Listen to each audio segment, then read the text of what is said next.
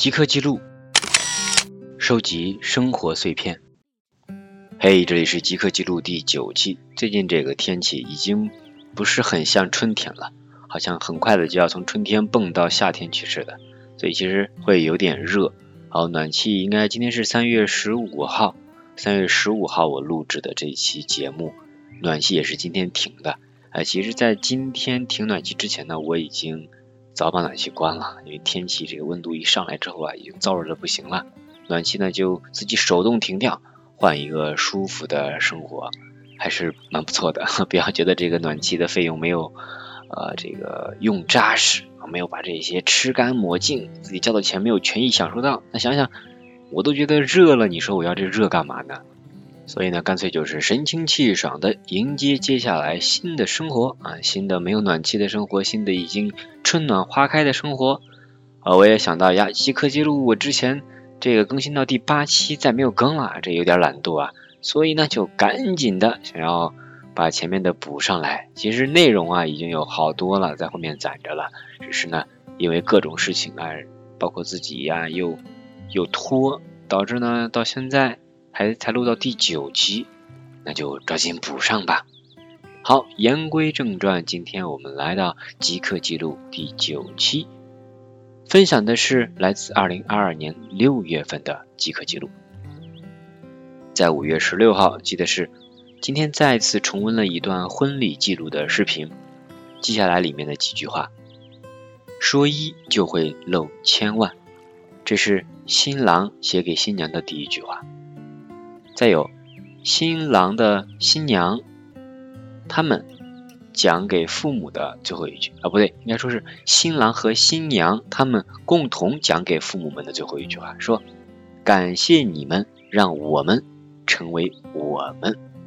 再说一句，感谢你们让我们成为我们。在最后的一句话是新郎和新娘讲给朋友们的一句，说。我们也不是不喜欢别人，我们就是更喜欢你。这三句话其实我反复啊读了好几遍，加上我本人本来偏喜欢这种深情的文艺的这种啊，呃在那样一个场合之下，我觉得这些话，如果我是被邀请的宾客，我会觉得很感动，因为我如果去了他的婚礼，我是想给他送祝福的。然后如果我听到这些话，我会觉得特别的感动，特别的幸福和美好，会觉得他们的。结婚，他们的这种结合是源于双方彼此的真爱，是双方真情实感的流露，所以特别打动我的这一点。我也看到这个的时候，会想以后我自己的婚礼，或者说我要给朋友们发祝福，呃，发这份邀约，希望他们能够真心来。我要讲一些话的时候，我讲哪些话啊？想到这些，我就会觉得哇，好美好，就特别值得期待。而呢，我特别的有幸又遇到了我真爱的人，以后呢会跟他携手去进行下面的生活，想想觉得特别的幸福。再接着下一条，五月十七日写的是今天陪家里人体检，新生一个目标，好好锻炼，身体健康，体检坦荡荡。那这个呢，我是我陪居民儿的爸妈，也就是一块儿呢去体检中心做了一个体检。就体检的时候，年纪大的人，他就会有各种的这个顾虑啊、担心啊什么的，这儿毛病那儿毛病啊什么的，他们自己可能有担心和怕，但如果呢，这个心态好，身体健康在锻炼，那其实也就无所谓了嘛。我在想的就是说，等我跟俊苗两个，我们以后老了呢，那希望我们能够把身体锻炼的好好的，哎，别给孩子添麻烦，也别给其他人添麻烦。然后呢，自己身体健康，身心愉悦，能更好的延长生活的质量。接着下一条写的是，再看路上观察学入门，我的散步脚步开始放慢，开始看蔬菜超市挂的牌子，宠物勿进，想让人看见，又因为摆放随意和字迹凌乱而无法凸显。大概就是从去年。我不上班了，哎，应该准确来叫被裁了。之后呢，开始进入到一个不上班的、没有坐班的这种状态。之后，我开始把目光投向身边的这些日常生活中的事物，生活中的人，小猫小狗，路边的招牌，路边的瓜果蔬菜，会更加的去接地气一些。当然，这本书叫《路上观察学入门》，是日本人写的这本书啊，里面讲的就是一群人，你看很多人观察这个井盖的变化，哎，去看这些老的一些东西，路标的什么的变化，就很小众，但是是他们对于生活的一种解读的方式，我觉得特别的有意思。呃，可能我们在越是急躁的时候，你心里面是需要一份安宁的，那这个时候你不妨慢下来呢，去闻一闻。花香，看现在春天到了，最近的玉兰花都开完了，都败了。你有没有看到过呢？春天的柳枝从刚开始有一个小芽，到后面抽出长条来，那这个过程有没有瞥过一眼呢？因为在这种写字楼呀、高楼里面去笼罩的话，那种所谓的满园春色呀，它没有被关注，但是被我们所居住的这个环境所关注了，被我们上班的这个环境所限制住了。在更多时候走到户外去，去观察，去闻，用五官去感受，那带来着一种真实感和一种，我觉得有点像充电吧，给自己生活注入大自然的这种新鲜的力气，是特别的重要的。接着下一条，今天很羡慕一个小男孩，他在给自己装糖果，坐在超市糖果堆旁的购物车上。我为什么会？很羡慕他呀！我在想，就我是他这么大的时候，我没有这么的幸福的这种体验，就是可以大把的肆无忌惮的去挑选自己喜欢的糖果，放到购物的篮子里面。那更多的时候，小时候家里条件一般般的时候，大家都是呃缩着去拿的，或者说大人买什么就是什么，自己。明明心里想，但是是不能去提这个需求和要求的，因为那个呢是添麻烦，所以我会羡慕这样的小孩，也希望我未来有孩子的话，那他也能有这样的特权。当然，我现在我自己可以有自己的钱花，给自己买一些自己想要的东西了，这也是一种快乐。接着下一条，我跟巨面儿下天桥捡到一个小芒果，一起吃了。皮儿薄，核薄，挺香的。说这个特有意思啊！那天是一个晚上，我跟面在天桥底下走路呢，他在前面走啊，我在这个后面走。我呢走的也不快，走的慢慢就看见，咦，路上掉了一个芒果，我就赶紧跟他说，我说有芒果，但是我没有捡啊，我没有捡第一。然后他说是吗？我看看。然后居面就倒回来去看到这个芒果，噌的捡下来，就发现这芒果啊好好的。虽然说不大，但是呢是新鲜的。然后呢，我们就在路边把那个给剥开，然后发现里面的这个呃皮儿很薄啊，然后瓤儿呢也很好，就我俩一口一口把这个给分吃了，就嗯像捡了一个好东西一样，还怕别人看见，然后偷着吃了，想想还挺幸福的，挺浪漫的。所以下次如果你在路边碰到一个什么元宝，希望你捡到一个元宝哈，捡到一个什么东西的时候，哎，有点心，说不定你也像我一样捡一个小芒果呢。接着下一条是我晚上回家坐公交车的时候拍到的一个广告牌，上面写的是：直至今日，我与你在一起两千五百四十四天，未来的某一天，我想为你穿上洁白的婚纱。这是网络上的一个留言啊，两千五百四十四天。也就约等于是七年，就是有多少人现在的这个恋爱能谈到七年呢？或者说看到他们能谈七年是一件蛮幸福的事情。经历了很多的考验，应该也是经历不同的事情，彼此更加的了解。接着下一条是我在路上啊突然发现的，应该叫走路的时候的一个一瞥发现的这一幕，就是。刚刚目睹了一个大哥把自己低一头的女朋友的脸拧过去，然后呢，很快猛亲了一口，就像是猛嘬了一口烟。大家想想那个画面啊，大哥把小女朋友搂过来猛亲一口，嘬的很大的声响，像抽了一口烟，嗯，是一种大哥式的浪漫呢。接着下一条，在罗列人生高峰事件，一个悲伤的事情是。发生在这个大学之前的，好像没有什么可以值得写的，好像大学之前也没有什么思考啊，都是随大流的。就是现在越来越觉得，以前如果说有更多的一些，不管是痛苦啊什么一把这种经历啊，好像是负面的，但其实更多的时候是人生的经验提前进行了，或者弯路提前走了，反而还是个好事儿的。要是回忆起来都是跟大家一样稀松平常的，都没有什么值得去讲出来的记忆点的事情的话，我觉得还挺可惜的，就有点我把自己的时光有点虚度了，或者说没有去过得更精彩，蛮可惜啊。下一条，我在公交车站等车，一位阿姨拉着购物小车突然停下，旁边紧跟着一条乖巧小狗，人呢？阿姨扭头向后说：“我在等车，以为他在等老伴儿，没顺着他的话向后看。三秒后，另一只小狗滴溜溜小跑过来。你是越来越不像话了啊！”批评一句后，一家人整整齐齐继续回家。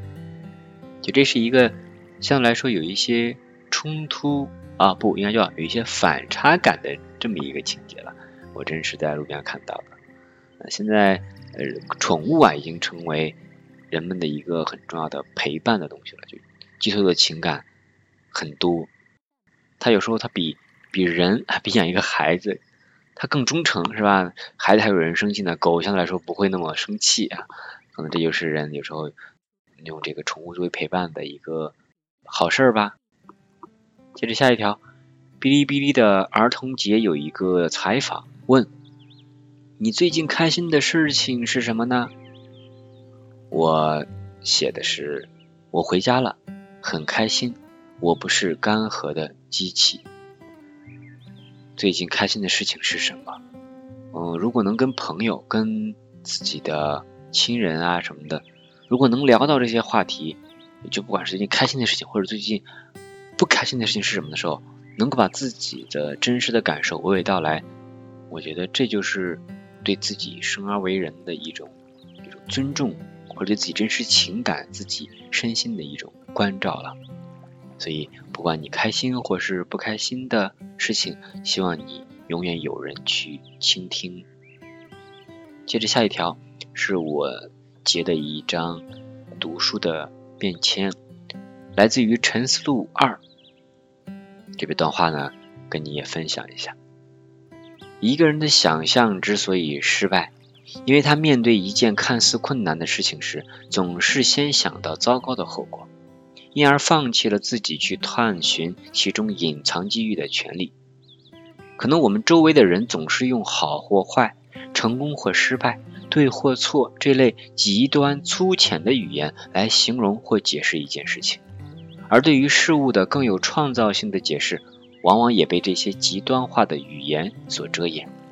我们的眼睛也被这些表象所蒙蔽，也逐渐失去了空寻机遇的勇气和信心。聪明的人与愚蠢的人区别在于，聪明人不会将希望和恐惧投射到未来，他们知道这对自己没有丝毫益处，他们不会消极被动地接受未来给予他们的一切。因为完全无所作为只会带来更大的风险。他们能够为未来做好充分的准备，养成个人良好的日常生活习惯，积极追求事物中美好的一面，经常回过头来审视自己的动机，确保他们摆脱了恐惧、贪婪、懒惰的枷锁。而愚蠢的人则相反，他们只能在头脑当中形成夸张的描述，只愿去看见事情不利于己的方面。使得自己被自己的想法所伤害，也大大的浪费了自己的时间。接着下一条，坐公交车看到有趣的店铺招牌，一家卖衣服的，招牌上写的“一”阿拉伯数字的“一”。紧邻隔壁卖酒水，名字叫“酒”阿拉伯数字的“酒”。还有一家卖袜子的，招牌上写的是“这儿有袜子”，还真是出其不意呢。接着呢，下一条我记录了三则听路人对话。那第一则呢是车站等车，后面呢一对中年的夫妇，女的说：“咱家还有两套房，将来咱们孩子找对象应该能好找些。”第二则路上一个男人在讲电话，说：“我只是给他一点压力而已。”第三则，车上的女生打电话给可能是男朋友，都过去十七分钟了，你在干什么？说一声行不？短暂的通话后挂掉，男朋友回拨电话，女生开始烦躁，车上听不清，到了再说好吧。接着下一条，吃完米线去夹馍摊儿，想再买一个菜夹馍，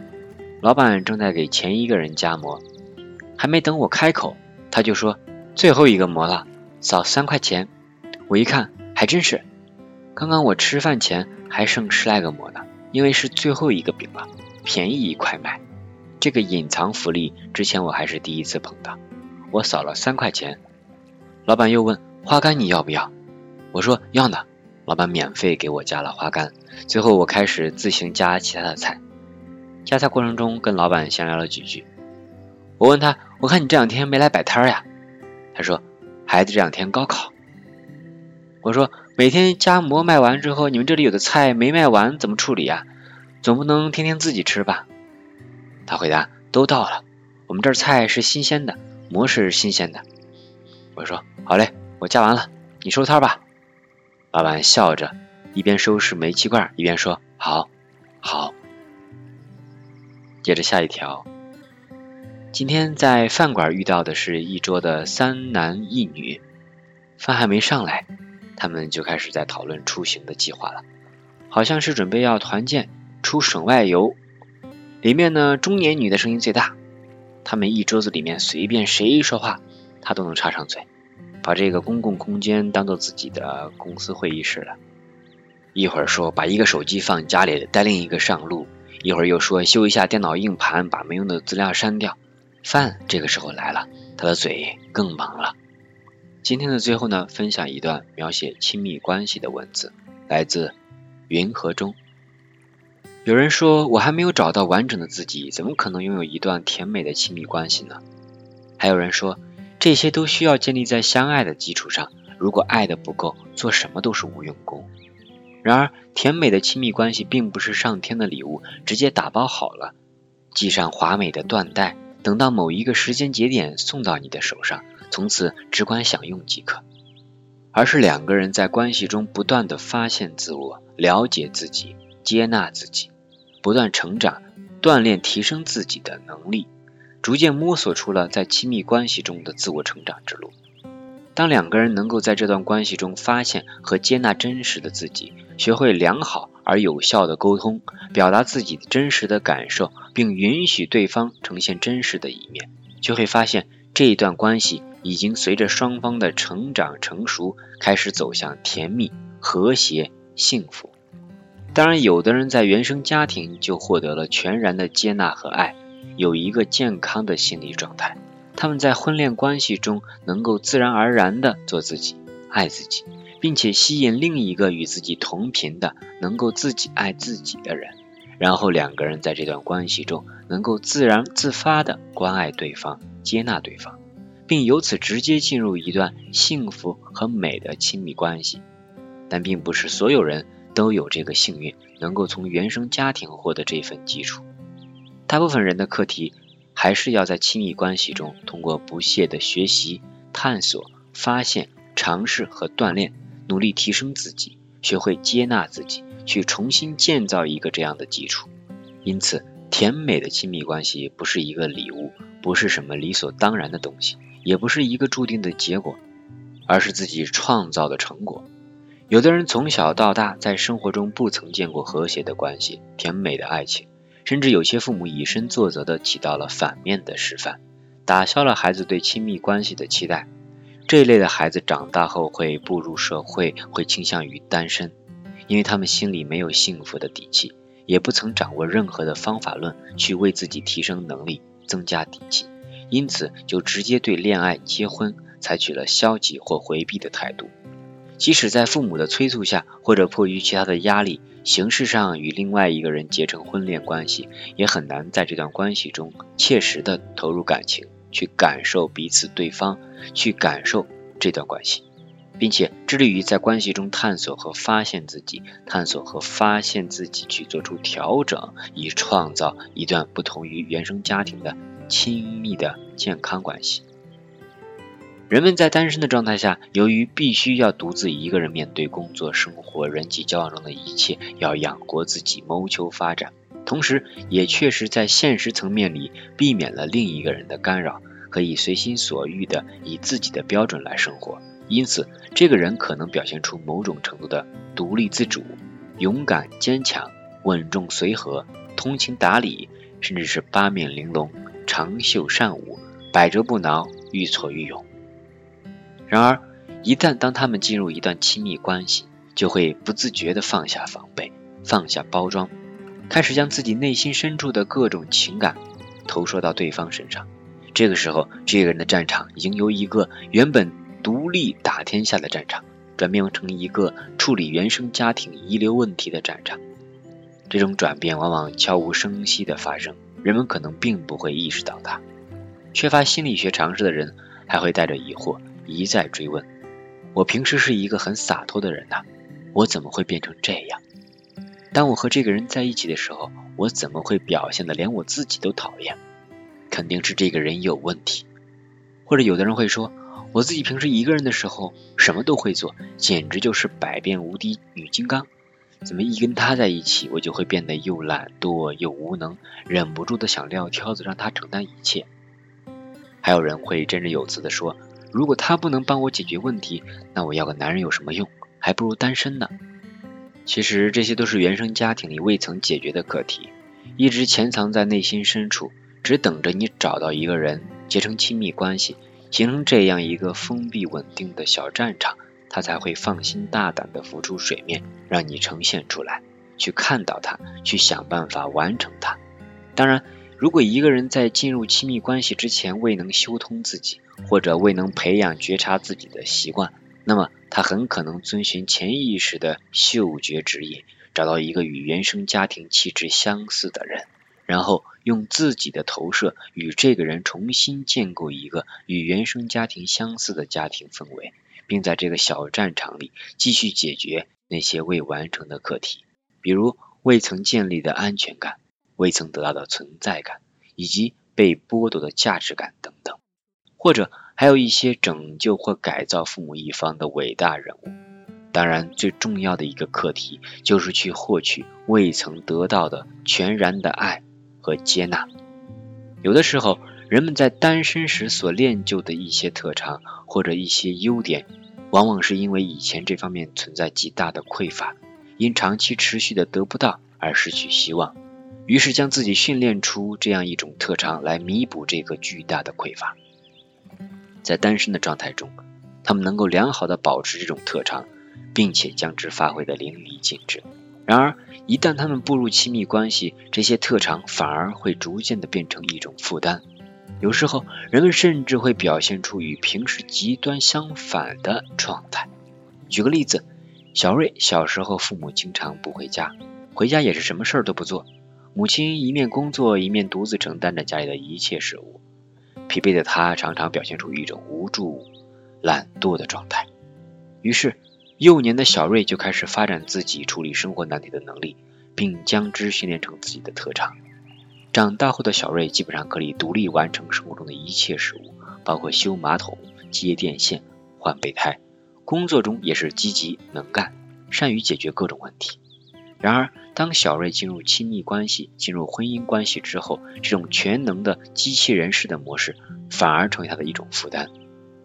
她开始特别希望自己的老公能够像个男人一样，承担起家里的一些男人该做的事情。然而，因为他本身的独立能干，吸引来的反而是一个甩手掌柜型的，完全不做家务，甚至包括组装家具、给饮水机换桶水这一类看起来比较男性化的劳动。小瑞内心的想法是：你终于出现了，快点接过我肩上的担子，为我解决这些难题吧。我撑了这么多年，已经快要累死了。然而，越是期待要和老公承担家务，老公越是逃避家务，逼急了就借口加班应酬不回家。事实上，小瑞是在小时候的时候主动扮演了一部分父亲的角色。承担了一部分父亲在家庭中的责任。长大后，小瑞又化身成为精疲力尽的母亲，将父亲的角色投射到老公身上，试图通过自己的努力改造不负责的父亲，使其主动承担起家庭的责任。于是，小瑞和不作为的老公之间经常会因为家务事而发生争执，直到有一天，小瑞突然领悟到，自己并不是非得去做一个救火的战士，百变无敌的女金刚。生活中出现的一些问题，完全可以借由他人来解决，比如找专业的维修人员，或者换一个新的，而不必非得把自己摁在那里去解决这个难题。除非自己本来就热衷于解决难题，并能够享受其中。以及，除非所做的事情一切都是为了让自己身心舒适而心甘情愿进行这些劳动。如果是迫不得已的承担，自己也觉得累，还想要别人也承受这种勉为其难的累，如果不承担就指责抱怨，那就很可能会事与愿违了。从此，小瑞不再抱着“这是你应该做的”这种态度去指责老公没有尽到责任了，也不再抱着“我必须立刻解决这个问题”的态度，逼着自己立刻解决问题。而是以一种凡事可以让自己先舒服为准的状态，去选择性的做一些事情，或者不做一些事情。在做事的过程中，明确这是自己的选择，目的是为了让自己舒服，因此不再有失望和怨气，反而越来越能够从容平和的做家务。同时，这种平和的不带怨气的状态，又让小瑞的老公因为不再感受到被指责、被埋怨，因而更愿意回家和小瑞待在一起。并开始在小瑞做家务的时候主动询问、主动搭把手。原生家庭的未尽课题形形色色，这只是其中的一个例子。更多的课题需要人们自己去挖掘、自己去看见。未尽的课题会潜藏在人们的内心深处，在人生的大事小事上影响着人们的态度、言行、选择和决定，用一种不易察觉的方式行使着命运的权利。总之。婚姻不是一个现成的礼物，不是进入了婚姻便从此过上了幸福的生活，或者对方应该为我提供幸福的生活。婚姻是一个大课堂，人们进来学习、锻炼、提升自己，并且由此自己的努力来为自己和对方创造一个能够允许、能够容许幸福发生的环境，从而创造一个幸福的婚姻。有的人可能存在这样的疑虑。在我带着一身原生家庭的消极影响和情节步入这个婚姻的时候，很可能我所吸引的也是另一个带着原生家庭影响和情节的人。当我在这这段关系中保持着学习和成长的态度，致力于了解自己、提升自己，当我得到了成长以后，那是不是我和对方就会拉开距离？我们就会不再互相适合？是不是就要面临离婚？这种想法有时候会激发分离的焦虑。导致人们从一开始就放弃提升自己，或者在提升的过程当中卡在某一个位置而进退两难。在一段亲密关系中，一个人通过学习得到了提升，开始变得接纳自己、关爱自己，能够给予自己允许和同情。这份滋养会逐渐的填补他自己内心缺爱的大洞，逐渐斟满他自己心里的杯子，然后这份爱会经由他流动到对方的身上。对方能够感受到他的变化，能够感受到自己开始被接纳、被允许做真实的自己，对方也会得到这份爱的滋养，并随之改变自己。因为在一份允许做自己的亲密关系中，人会活得轻松、快乐，体验到幸福感，而这正是人们渴望得到的。如果人们一旦得到了，就会渴望继续留在这份亲密关系中，那么如何继续留在这份亲密关系中呢？人们会努力的去适应这份改变，去跟随这份改变，以保证自己能够持续的享受这份改变。因此，一方的改变会成为另一方改变的动力，而这种动力是由吸引带来的，是一份特别强大的驱动力，比那些恐惧、焦虑、担忧都更加的有力量。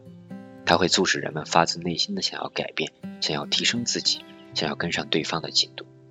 退一万步讲。就算你在恋爱期真的吸引到了一个冥顽不灵、油盐不进的茅坑里的臭石头，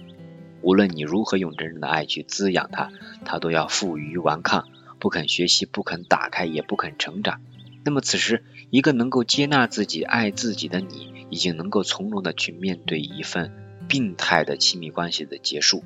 不会让这种关系的结束给自己造成太大的分离焦虑或伤害。你会带着对自己和对对方的祝福去完成这个分离的仪式，